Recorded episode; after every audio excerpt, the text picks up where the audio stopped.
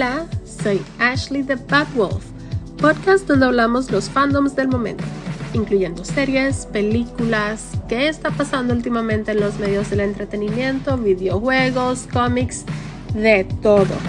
Nos puedes escuchar en vivo por web o por nuestra aplicación Radio Conexión Latam todos los lunes. Solamente verifican el horario de tu zona. También nos puedes escuchar por Spotify o cualquier otra plataforma donde escuches tus podcasts. Alonso.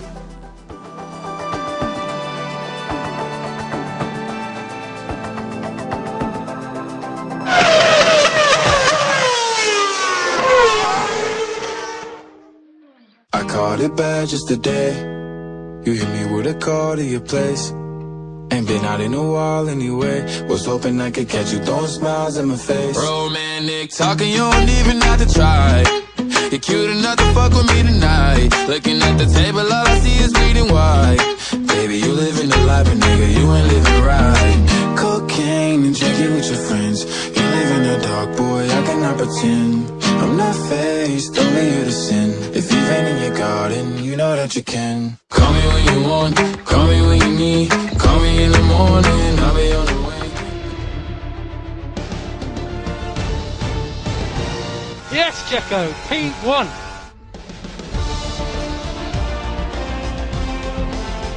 Get in there, Lewis. It's Friday then. Saturday, Sunday. What? It's Friday then. Saturday, Sunday. What?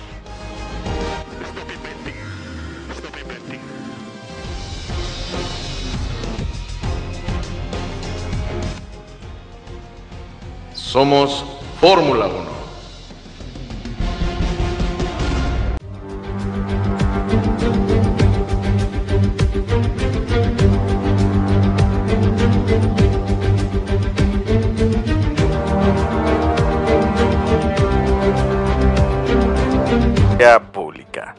Es momento de que enciendan sus motores porque comienza Somos Fórmula 1.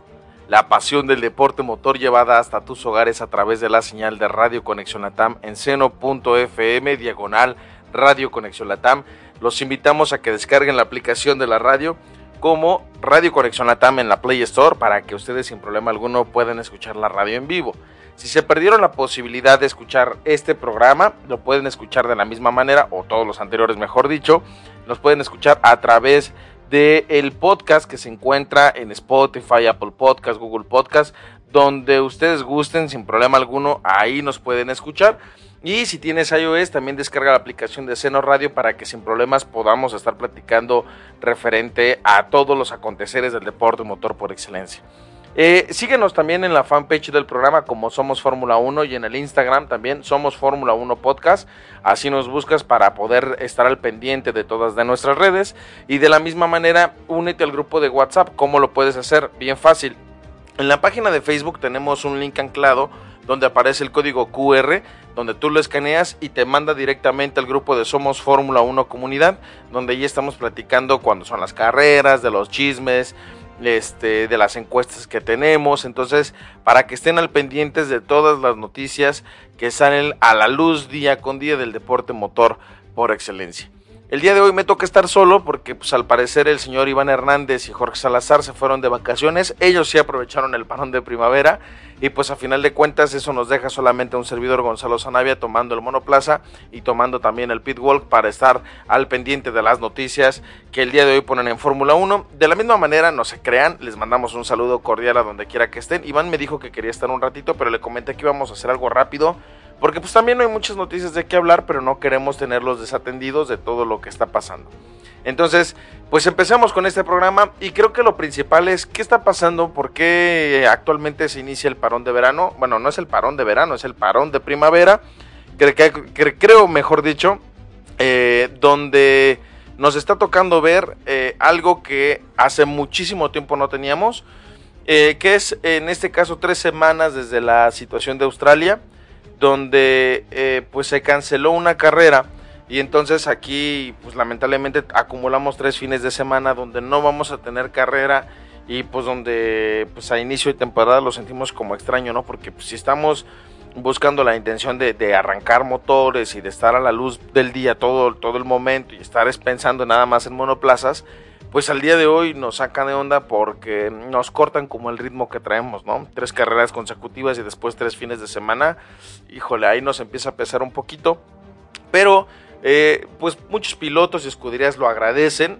porque ellos consideran que ha sido muy ajetreado el, el calendario y más porque este año va a ser el calendario más largo en la historia de la Fórmula 1. Se van a correr 23 carreras, el año pasado también se había roto el récord con 22. Este año son 23.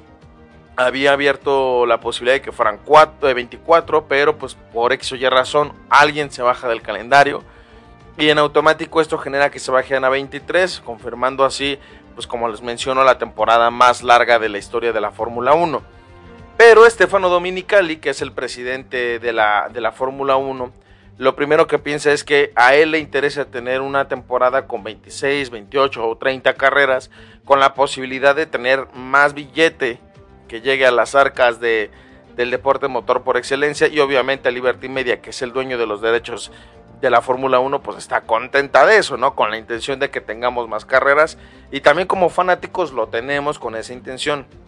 Pero pues obviamente los que están en contra de eso, pues vienen a ser McLaren, Red Bull, eh, Checo Pérez, Luis Hamilton, Max Verstappen, porque ellos consideran que lejos de beneficiarles el deporte, pues los aleja más de sus familias porque están viajando por todo el mundo.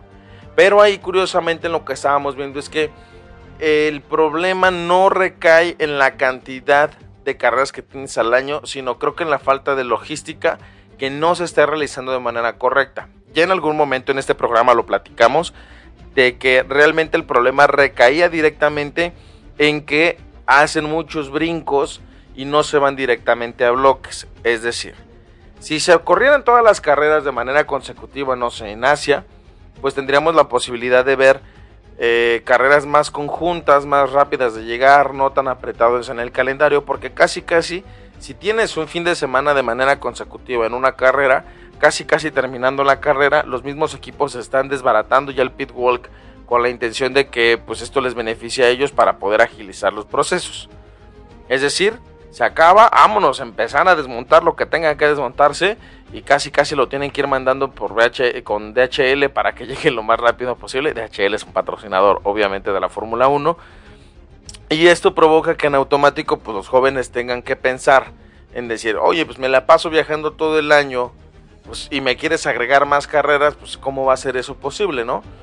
Pero creo que sinceramente es más bien una combinación de falta de logística por bloques, porque por ejemplo cuando se ha corrido en, la parte de América del Norte, que es Estados Unidos, Canadá y México, eh, más bien en México y en Estados Unidos ha sido continuo, ¿no? O sea, de Estados Unidos a México, eh, se han corrido creo que dos fines de semana consecutivos y eso permite de que estés más cerca de tu familia o que mejor eh, planifiques, ¿no? Porque a final de cuentas tienes otro parón en verano donde son cuatro semanas donde nadie puede tocar los monoplazas, nadie puede hacer absolutamente nada, pero creo que este parón es eh, consecuencia de una mala administración aunque pudieron haber puesto algún uno de relleno o adelantar alguna fecha para que no se sienta tan pesado, ¿no? Pero pues, nuestra opinión como fanáticos viene valiendo cacahuate. Si a final de cuentas las escuderías lo que les importa, pues es también tener un poquito más de vida social, ¿no? Safnauer propone repetir el parón de primavera para el futuro. O sea, este término de parón de primavera, pues es un término nuevo que no se había utilizado con anterioridad y le llamamos así de manera no oficial porque pues a final de cuentas es algo que pasó por la casualidad, ¿no? Él lo ve como algo bueno para que el personal de la fábrica descanse tras unos meses muy exigentes, porque pues obviamente vas iniciando una temporada donde desarrollas el monoplaza y posteriormente al contrario que lo que hacen en el verano las fábricas no estarán cerradas y se, y se podrán trabajar en el desarrollo del monoplaza. Esa es una ventaja muy importante porque a final de cuentas tuviste tres inicios de temporada. Ejemplo, en el caso de Ferrari, que es muy complicado para ellos poder avanzar de manera continua con todos los errores que han tenido, o en el caso, por ejemplo, de Mercedes, que han tenido una evolución importante, esto les sirve porque ya no tienes que testear el carro, ya lo viste en pista, ya sabes lo que está pasando con él, y definitivamente lo que te interesa es que te pueda dar una solución de manera definitiva a consecuencia de un desarrollo que tú le hayas puesto al monoplaza. Entonces, si yo el día de hoy ya vi qué es lo que me falla en el monoplaza, qué es lo que se me complica, más aparte, tengo la posibilidad de tener tres semanas consecutivas donde puedo desarrollar y evolucionar el monoplaza, oye, pues qué padre, ¿no? Porque al final de cuentas, eh, esto me lo va a permitir con mayor tranquilidad, sin presionarme y sin tener tanta bronca, ¿no? Y pues el jefe de equipo de Alpine, Otmar Safnauer, considera una buena idea repetir este parón de primavera en el futuro, ya que la cancelación del GP de China, que fue lo que provocó que la Fórmula 1 eh, detuviera el calendario durante tres semanas, y el directivo pues menciona que estaría bien que los trabajadores de cada escudería tuvieran eh, tiempo para descansar a estas alturas del año, que me parece extraño porque vienes de descansar técnicamente, aunque es, es importante también el inicio de temporada. Y pues esto se originó, como les mencionábamos, tras la originación de la cancelación del GP de China, esto por el coronavirus, que al parecer tuvieron otras, este, otros rebrotes. Eh, entonces, pues esto provocó que la Fórmula 1 se detuviera casi todo el mes de abril. No es algo nuevo, ya anteriormente hemos tenido parones a comienzos de este siglo, pero sí resulta ah, extraño pues en esta era moderna porque estamos acostumbrados a ver los triple headers o el double header, donde pues tenemos consecutivas eh, las carreras. Entonces esto les permite gestionar un poquito mejor los calendarios y citando las palabras de Otmar dice, quizá deberíamos considerar hacer de forma consciente un parón de primavera en temporadas futuras. Es también de tener un descanso de tres semanas en estos momentos. Podría ser forma de salir adelante y gestionar en el calendario los próximos años.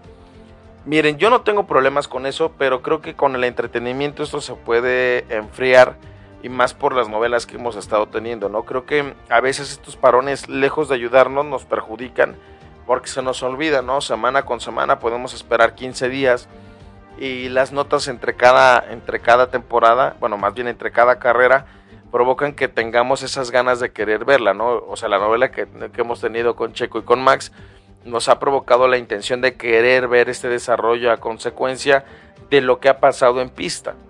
Pero si dejamos de lado todo lo que está pasando por tener un descanso de tres semanas, se los aseguro que al día de hoy se nos está enfriando el asunto, ¿verdad? Pero pues bueno, esa es una decisión y es una opinión válida por parte de Otmar y de muchas escuderías. Y pues eh, él menciona que también que la temporada acaba de empezar, pero no se trata de llevarnos solamente tres carreras disputadas. Mucha gente de cada equipo ha trabajado muy duro durante el invierno para tener el coche preparado para los test de pretemporada y las primeras carreras. Luego en agosto tendrán otro descanso de tres semanas. Y pues era como les comentaba, el parón de primavera y el parón de verano. La diferencia es que en el parón de verano nadie puede tocar el desarrollo del monoplaza porque eh, por parte de la FIA hacen la obligación de parar para tener el descanso, ¿no? Como las vacaciones.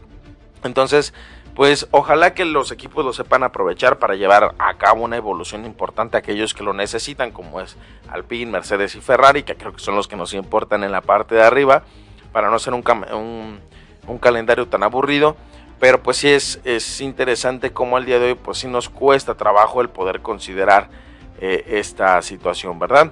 Y de la misma manera pues Alonso eh, menciona eh, en el equipo de Aston Martin eh, él cita tal cual en la nota de, ocho columnas, dice, necesitamos aprender muchas cosas este año para ser contendientes en el 2024. Alonso sostiene que no se esperaba conseguir tres podios al inicio del año, señala que las evoluciones serán clave para el desarrollo de la temporada y pues miren, aquí hay algo importante que les puede servir en el parón de primavera para Aston Martin.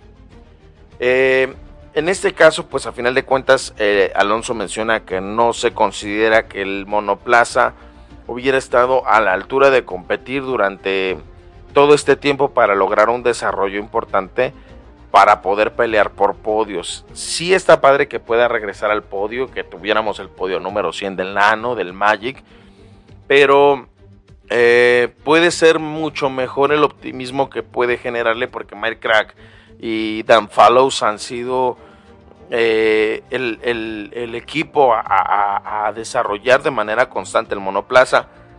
Y hay algo que sí me parece interesante después de todo lo que menciona Fernando, y es que eh, sinceramente eh, dieron un salto importante y, y, este salto creo que es a consecuencia de la motivación que puede tener el equipo y de la bien aceitado que está la máquina. Lawrence Stroll debe estar muy feliz de tener un equipo que al día de hoy, ellos dicen, yo no sé, yo no, yo no puedo asegurarlo, y han tenido que mandar a sus casas a la gente porque están tan motivados de lograr lo que no han visto, ¿no?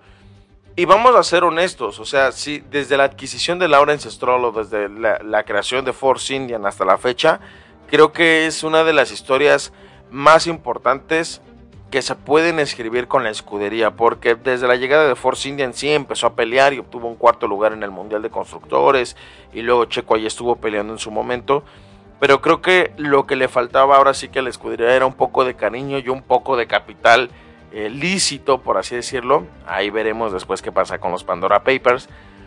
Pero mm, lo que sí ha sabido hacer Lawrence Stroll es inyectarle el capital que necesita. Es algo que sabemos que es un hombre de negocios, es un hombre importante. Más aparte, pues no hemos dejado de, notar que, ha buscado que la misma escudería pueda ser representada por un campeón del mundo, ¿no? Lamentablemente la salida de Checo eh, a muchos nos hubiera gustado verlo acompañado con Sebastián Vettel pero también nos ponemos a, preocuparnos eh, si realmente hubiera estado Checo ahí con Sebastián Vettel, pues obviamente me lo hubieran cepillado y le hubieran echado la culpa de que tal vez el auto no fue lo que ellos buscaban. Pero de igual manera, la llegada de Fernando Alonso y entender hacia dónde va, lo hace competitivo. Obviamente Checo no le está reclamando nada a lo que pasó con Aston Martin, creo que se está eh, llegando muy bien, lo cierto es que somos mexicanos. Pero lo que sí, lo que sí me parece interesante es que al día de hoy Aston Martin ha logrado demostrar que le interesa ganar y le interesa desarrollar el monoplaza futuro para ser competitivos. Ya en una plática aquí con Iván, eh, yo había sacado mis conclusiones de qué era lo que podía pasar inclusive con Red Bull, pero de lo que sí me puedo percatar sinceramente chicos es que eh, lo que hace Aston Martin es eh, ser constructivo conforme va evolucionando. Y lo que tiene Fernando Alonso es, tiene ese feeling para desarrollar autos. Lamentablemente es muy complicado de trabajar, pero cuando está feliz Fernando, eh, Fernando se encuentra en las mejores disposiciones para lograrlo y ha entendido que esta es su última oportunidad para lograr ese tricampeonato, ¿no? Ojalá que lo pudiera tener y ojalá nos pudiera tocar verlo porque se lo arrebataron en el 2010 por una mala estrategia y en el 2012 también fue complicado. Eh, pues obviamente el gran antagonista fue Sebastián Vettel, pero pues es, es algo que ha buscado bien eh, Lawrence Stroll. Y pues citando de la misma manera, Fernando dice que esperaba que fuera una temporada de aprendizajes. Eh, este 2023 y en el 2024 tal vez, tal vez desafiar a Ferrari y Mercedes pero pues las cosas no le salieron así, al contrario, se encuentra en el segundo mundial de, eh, de, constructores y Fernando Alonso se encuentra, si no mal me equivoco, en el tercer puesto de mundial de pilotos. Entonces eso es una combinación de muchas cosas que nos pueden llevar a entretenernos de sobremanera y sobre todo convertir a la escudería en algo que puede desarrollar y seguir peleando porque recuerden que hay algo que está ahí en Red Bull que no se nos ha olvidado, que es que no puede desarrollar ni implementar tantas cosas conforme avance la temporada. El límite presupuestario y la penalización y el desarrollo de túnel de viento le puede generar un conflicto a futuro a la escudería y puede ser complicado para ellos porque no tienen la misma forma de evolucionar el monoplaza como otras escuderías. A diferencia de Aston Martin que la temporada pasada quedó entre los últimos lugares, pues obviamente la cantidad que tiene en túnel de viento es mucho mayor entonces tienen que aprovechar el, el tiempo que tienen a disposición en esta temporada para desarrollarlo y desarrollar la temporada que viene para ser consecuentes a seguir peleando por los puestos importantes. Vamos a ir a una pausa musical. Recordándoles que estamos en Somos Fórmula 1 a través de la señal de Radio Conexión Latam. No se despeguen chicos, estamos de regreso. box, box, box, box.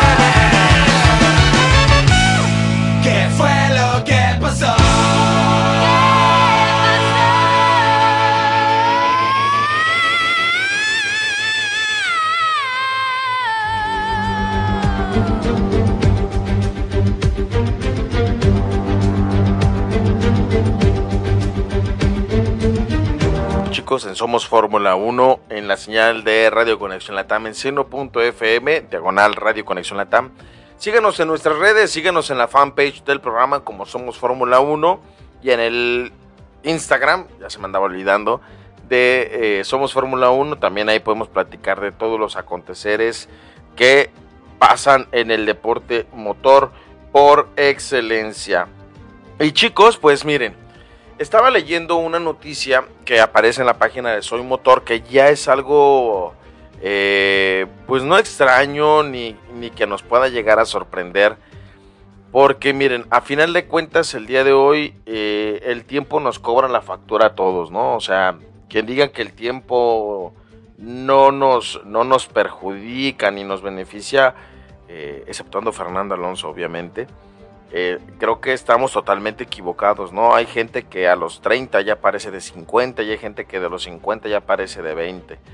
Entonces, eh, esto lo aclaro porque resulta ser que el ex campeón de la Fórmula 1 o el campeón de 1996, Damon Hill, que es parte importante de la historia del deporte motor por excelencia, menciona que tal vez los problemas de Lewis Hamilton eh, referente a lo que ha pasado en la temporada actual lo hacen pensar que tal vez cree que la velocidad instintiva, eh, instintiva, instintiva, sí, instintiva del piloto, pues obviamente ha empezado a dejarle el, el cuerpo por, por causa de la edad, ¿no? Tal vez efectivamente el W14 no es la mejor opción en la parrilla actualmente, no es el mejor monoplaza, pero Damon Hill menciona que pues no hace demasiado tiempo eh, sintió que tal vez no se sentía conectado con el coche Lewis Hamilton, ¿no? Y pues obviamente los resultados no son los más brillantes que ha tenido Mercedes durante toda esta temporada. Y pues ha asegurado tal vez Damon Hill que la relación entre Hamilton y Russell pues le trae recuerdos del pasado, ¿no? La semejanza a la de Lauda y Prost, que fueron amigos en el box y enemigos en la pista. y ya que pues, también aquella dupla también trataba de un piloto experimentado y una joven promesa y pues ha indicado que pues también tal vez en este caso el caso de Nicky Lauda, ¿no? Que hizo eh, llegar a la Prost cuando el piloto era mayor y experimentado que se enfrentara a la velocidad de un joven recién llegado. Entonces puede ceder un poco a la clasificación, pero conforme a la carrera, pues obviamente ya, ya pesa más por la experiencia. Pero pues hay que aclarar algo. Obviamente conforme uno avanza en la edad, pues obviamente las cosas no nos van a salir como uno quiere y, empiezas a perder ese instinto de quererte comer el mundo, ¿no? Yo recuerdo mucho eh, jóvenes pilotos que han llegado a la máxima categoría y me he percatado que conforme han avanzado los tiempos, pues lamentablemente estos mismos jóvenes se han ido cambiando su forma de conducir, ¿no? El mismo Checo era totalmente diferente el cómo conducía antes al cómo conduce hoy en día, hoy conduce de una manera un poco más técnica, pero con anterioridad el mismo eh, el mismo Checo se encontraba en otro punto totalmente diferente al que se encuentra hoy. Pero eh, también obviamente ya no tienes la misma velocidad de reacción, ya no tienes la misma fuerza, la misma velocidad, la misma enjundia, ¿no? Para poder manejar el monoplaza. Y de parte de tu otro lado del garage, pues se encuentra tal vez un piloto muy joven, por no decir eh, en plenitud, por así decirlo, eh, que, está pujando para convertirse en lo que tú eres, ¿no? Que es un campeón del mundo.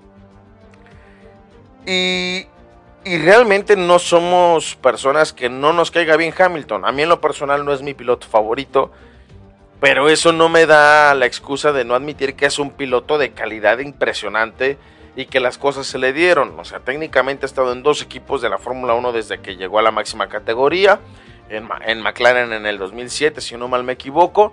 Después de eso pasa a Mercedes.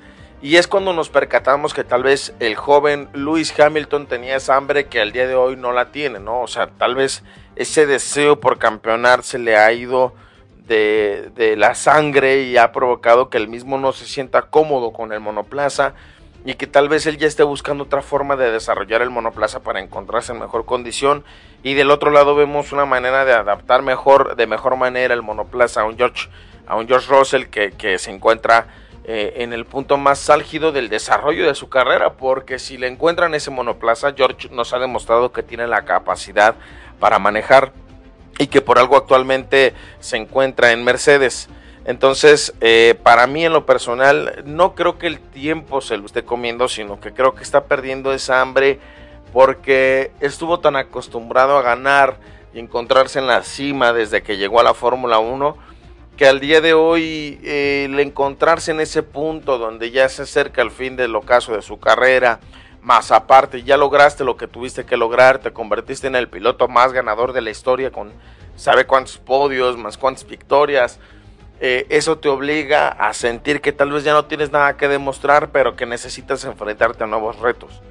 Creo que la única diferencia aquí es entender que tal vez esos nuevos retos no vienen de tu mismo equipo, sino que vienen tal vez de buscar nuevos aires, porque pues toda tu vida has manejado para escuderías importantes e históricas, tal vez ayudar a construir nuevos talentos, a desarrollar un monoplaza que ha sido conflictivo, echarte el equipo al hombro y demostrar por qué puede ser el más grande de la historia, algo que, que en el caso, comparándolo con el Kaiser, con Michael Schumacher, eh, pues en su documental nos demuestra, ¿no? Que, que todo el mundo llegaba a Ferrari y no cuadraban las cosas y se iban, y él se quedó para seguir construyendo el monoplaza y, desarrollarlo y darle ese pentacampeonato que tanto necesitaba la escudería, ¿no? La escudería de, de, de Maranello, la escudería italiana.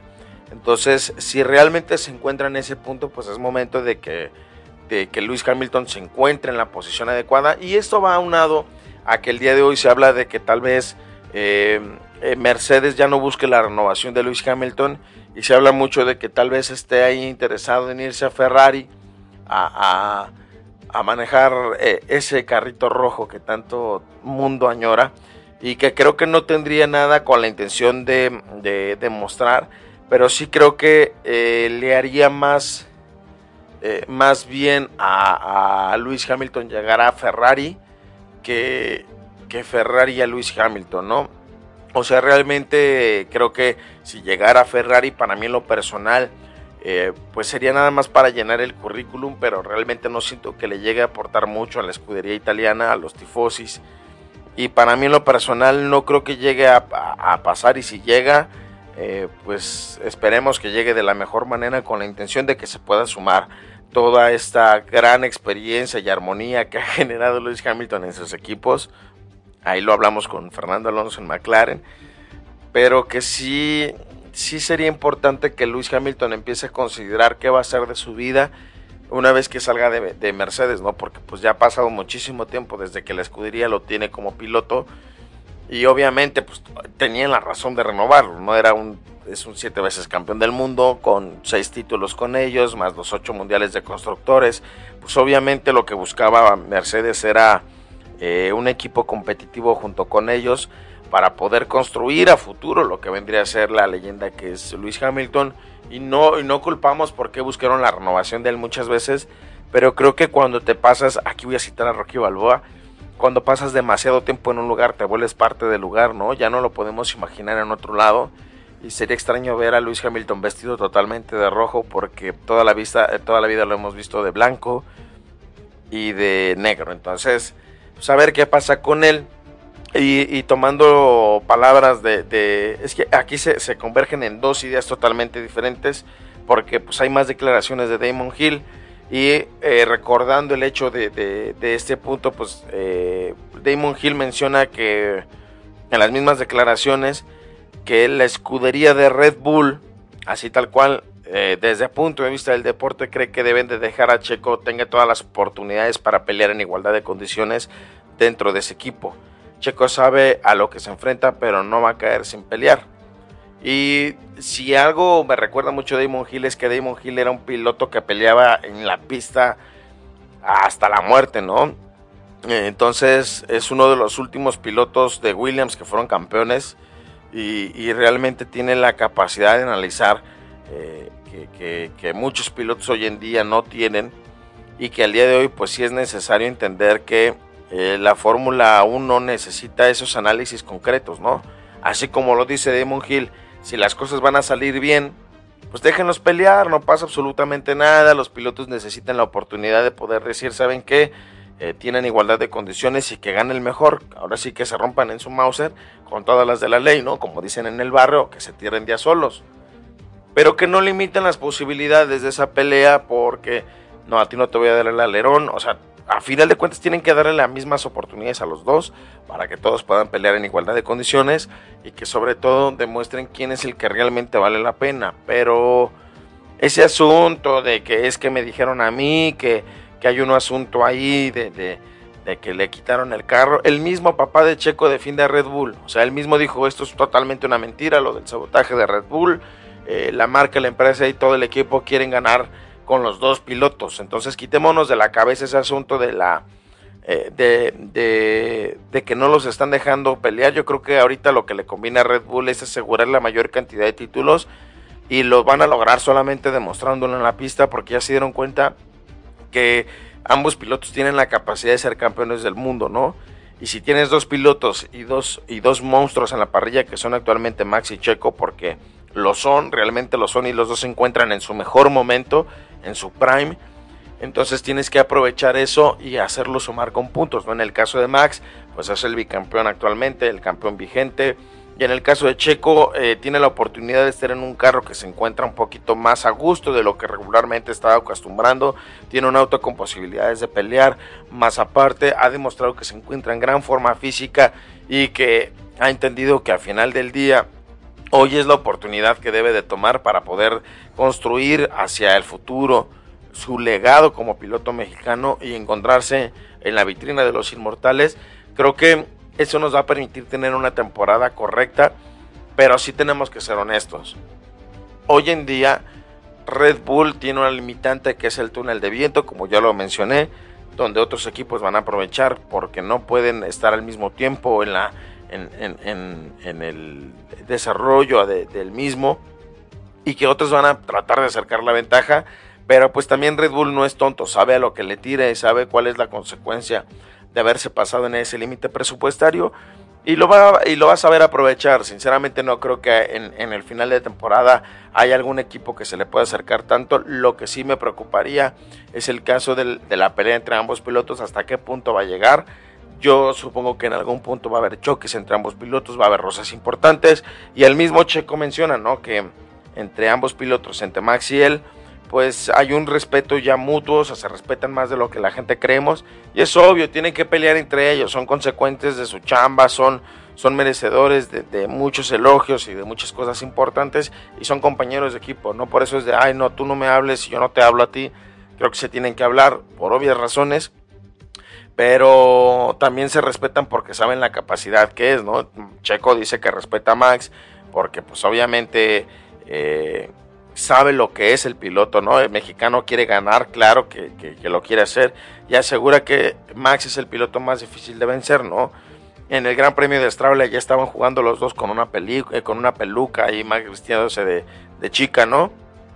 Y, y, de la misma manera, pues Max reconoce que el único piloto que le puede dar batalla, pues viene siendo Checo, y eso lo sabemos todos, ¿no? Es algo nuevo, y eso va a provocar que a futuro la misma escudería tenga que terminar eh, poniendo el ego de lado y dando la oportunidad para que ambos pilotos puedan pelear por el título mundial.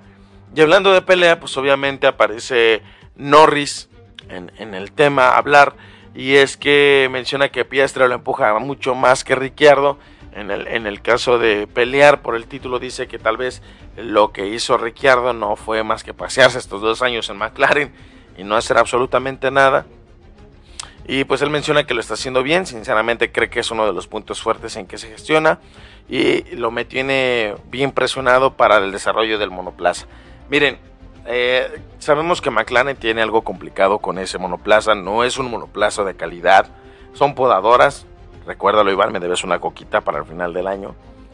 Pero esas dos podadoras que están pasando actualmente, pues obviamente lo que está pasando es que eh, lo único que va a terminar es que los dos monstruos que tiene McLaren, porque son dos monstruos, son talentos desperdiciados por el monoplaza que tienen, eh, entre ellos se van a presionar. Y obviamente sabemos que la, mejor pelea que puedes tener es contra tu compañero de equipo, que él fue lo que le pasó a Schumacher cuando llegó Kevin Magnussen.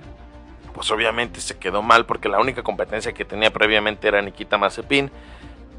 Y a pesar de todo eso, pues al día de hoy se lo traga Kevin Magnussen, le quitan ese lugar y se lo dan a, Nico Hulkenberg, otro piloto que, que, por ahí suelen unos chismes, pero creo que eh, eh, eso es lo importante, ¿no? Tener alguien que te dé competencia en, en, el, en, el, en el box para tener un desarrollo como piloto. Entonces, si Lando Norris menciona esto es porque sinceramente cree, y yo también sinceramente lo creo, que Oscar Piestre tiene mayor calidad que Daniel Ricciardo. A quien le gusten, discúlpenme si no concuerdan conmigo, pero pues esa consecuencia de lo que sabemos perfectamente que tiene el piloto, pues el campeón de Fórmula 3, Fórmula 2 y actualmente piloto de McLaren. Vamos a ir a la última pausa musical antes de cerrar el bloque, porque hay algo que me parece importante que tenemos que mencionar que es no ir a los insultos, pero pues regresamos en un momento y les platicamos de qué trata. Estamos en Somos Fórmula 1 a través de la señal de Radio Conexión Latam. No se despeguen. So box, box, box, box.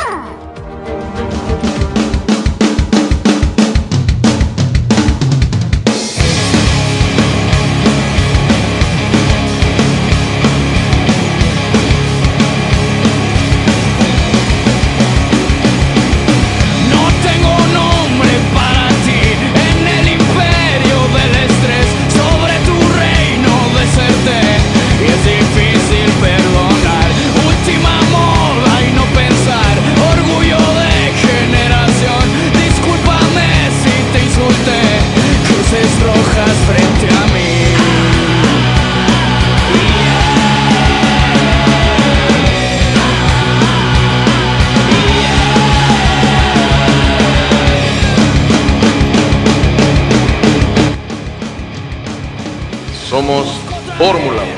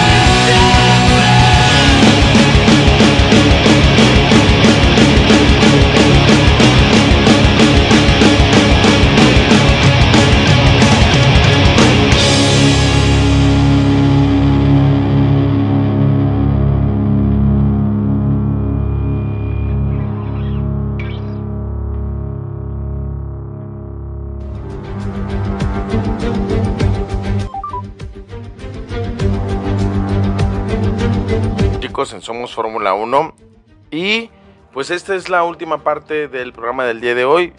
Pues realmente no hay mucho de qué hablar, o sea, ahí le rascamos las noticias. No, no es cierto, no le rascamos, pero sí, sí son cosas que me gustaba platicar, los que me interesan. Eh, pues bien, es un monólogo. Discúlpenme, regularmente no lo hacemos así, procuramos que estén todos presentes. Le mando un saludo a mi, a mi brother Iván y a mi brother eh, George, que de seguro están en su casa y descansando, escuchando este programa. Que espero que sea así, porque si no, los están despedidos. No, no es cierto. Tenemos un chiste ahí interno que dicen que yo soy el jefe, que no, no es cierto. Pero hay algo que sí quiero platicar con ustedes. Eh, según Fox Sports, según, según esto es lo que aparece en la página, eh, menciona que si criticas a Checo Pérez, esos mexicanos te amenazan de muerte. Esto lo dice un periodista de Países Bajos que dice que está harto, ¿no? Eh, Christian Albers es una de las voces más conocidas en Países Bajos, Holanda, cuando de análisis de la Fórmula 1 se trata. Este hombre ha sido un duro crítico de Pérez desde su llegada a Red Bull Racing y es eh, en su más reciente podcast eh, pues, se lanzó contra los mexicanos en general, ¿no? Él menciona, y lo leo de manera textual, Checo está creando expectativas desmedidas y cuando dices las cosas como son, cuando lo criticas, todos esos mexicanos te lanzan y recibes amenazas a muerte. Así quieren defenderlo. Y curiosamente, pues todo lo que dicen esto, eh, pues comenzó la temporada pasada, ¿no? Cuando surgió la versión de que el piloto mexicano había chocado deliberadamente en las prácticas de Mónaco, en la cual y para perjudicar a Max. Y, y, aunque jamás se tuvo para comprobar lo que estaban diciendo las acusaciones, porque en las telemetrías todo el mundo sacó sus conclusiones, yo saqué mis conclusiones y para mí no hizo un sabotaje, porque pues obviamente si estás perdiendo el auto, aceleras para contrarrestar eh, que, el auto esté así. Eh, pues Max provocó que se avivara esta polémica cuando el Gran Premio de Brasil eh, no dejó pasar a Checo, ¿no? Mencionando que tengo mis razones y lo saben. Entonces, en esta temporada, pues obviamente se empieza a generar esta polémica porque pues Checo es el único competidor del niño holandés de Max Verstappen que ha provocado que obviamente estos periodistas estén generando estas especulaciones. Y no es de sorprendernos que la mayoría de los periodistas solamente busquen el amarillismo dentro de las notas que al día de hoy se justifican en cualquier medio de los deportes, ¿no? Vamos a poner el ejemplo de ESPN, donde se habla en fútbol picante de todas las, de todas las cosas y, broncas que se salen a la luz. Y creo que eso es lo que vende, ¿no? Hay personajes detestables y desdenables en, en el deporte eh, eh, que tratan de comunicar lo que sucede hoy en día en la máxima categoría, en cualquier deporte, con la intención de generar rating. Y efectivamente no es correcto la forma en la que se menciona y se habla de Checo, aunque tampoco justifico que las personas digan que lo están amenazando de muerte. Pero sinceramente, vamos a ser honestos. O sea, métanse a la página de Fórmula 1, de Red Bull, y cuando pasa una situación donde a los mexicanos no nos parece, lo primero que hacemos es defender lo nuestro, ¿no? Eh, sí, a veces decimos que el mexicano...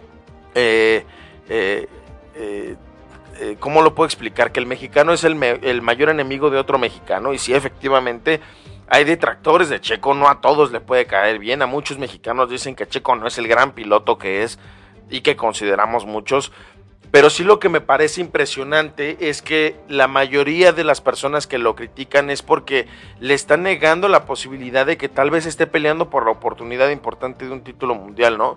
A ver, Checo ya dijo que se lleva bien con Max, que tiene una relación de respeto. El papá de Checo también lo hace. Y sin embargo, ponemos en la otra perspectiva de lo que pasó en Mónaco, que pasó con lo de Brasil, donde la mamá de, Max lo primero que dijo es que Checo había engañado a su mujer.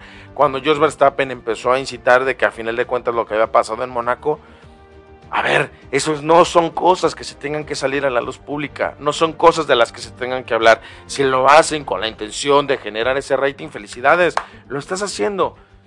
Pero no vengas a decir que al final de cuentas nosotros nos metemos con la gente porque nos estamos metiendo de gratis, defendemos lo que es de nosotros. Yo como tapatío defiendo lo que es mi raza y defiendo mi equipo a muerte y defiendo lo que considero que es lo que me interesa, lo que importa para mí, ¿no? Y obviamente la pasión del deporte no solamente se va a importar una camiseta, sino en las acciones y en demostrar que las cosas no van a pasar como tú dices. que aunque ya quitaron un asiento para que no puedas correr la próxima temporada, nunca te rindes y sin embargo ganas. Si tú tuviste un piloto durante mucho tiempo, pues a final de cuentas qué bien, lo disfrutaste. No todos tenemos la posibilidad y no todas las personas ni todos los países tienen la posibilidad de tener un campeón del mundo en la máxima categoría. Hace mucho tiempo que no vemos un piloto argentino, un piloto brasileño, un piloto peruano, un piloto colombiano, venezolano, porque en América Latina no los tenemos. Por eso cuando vemos un representante importante en la máxima categoría que pertenece a Latinoamérica, nos sentimos orgullosos porque se habla español en el paddock. Y hoy en día, lamentablemente, lo que está pasando con Checo es desdeñable por parte de ustedes, porque lo único que provocan es en automático creer que se están poniendo en el papel de víctima cuando no se tocaron el corazón al momento de decir todas las sarta de idioteces que al final del día pasaban. Vamos a ser honestos, Checo no merece, ni ningún otro piloto merece que se hable mal de él. Vamos a ser constructivos en lo que decimos. Sí, efectivamente hay pilotos que no nos caen, pero no por lo que pasa en la pista, sino por lo que pasa de fuera. Y lo que ha dicho la familia Verstappen durante mucho tiempo es desdeñar y desechar todas las buenas actuaciones que ha hecho Checo. Hay que entender que su trabajo es pilotar en la pista y a pesar de todo lo que está pasando, Checo sí ha sabido guardar el silencio en muchos momentos, en otros no.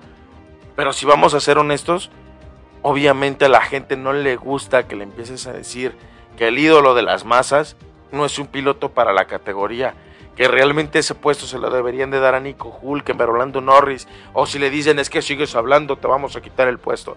Por favor. Son amenazas de niños de kinder.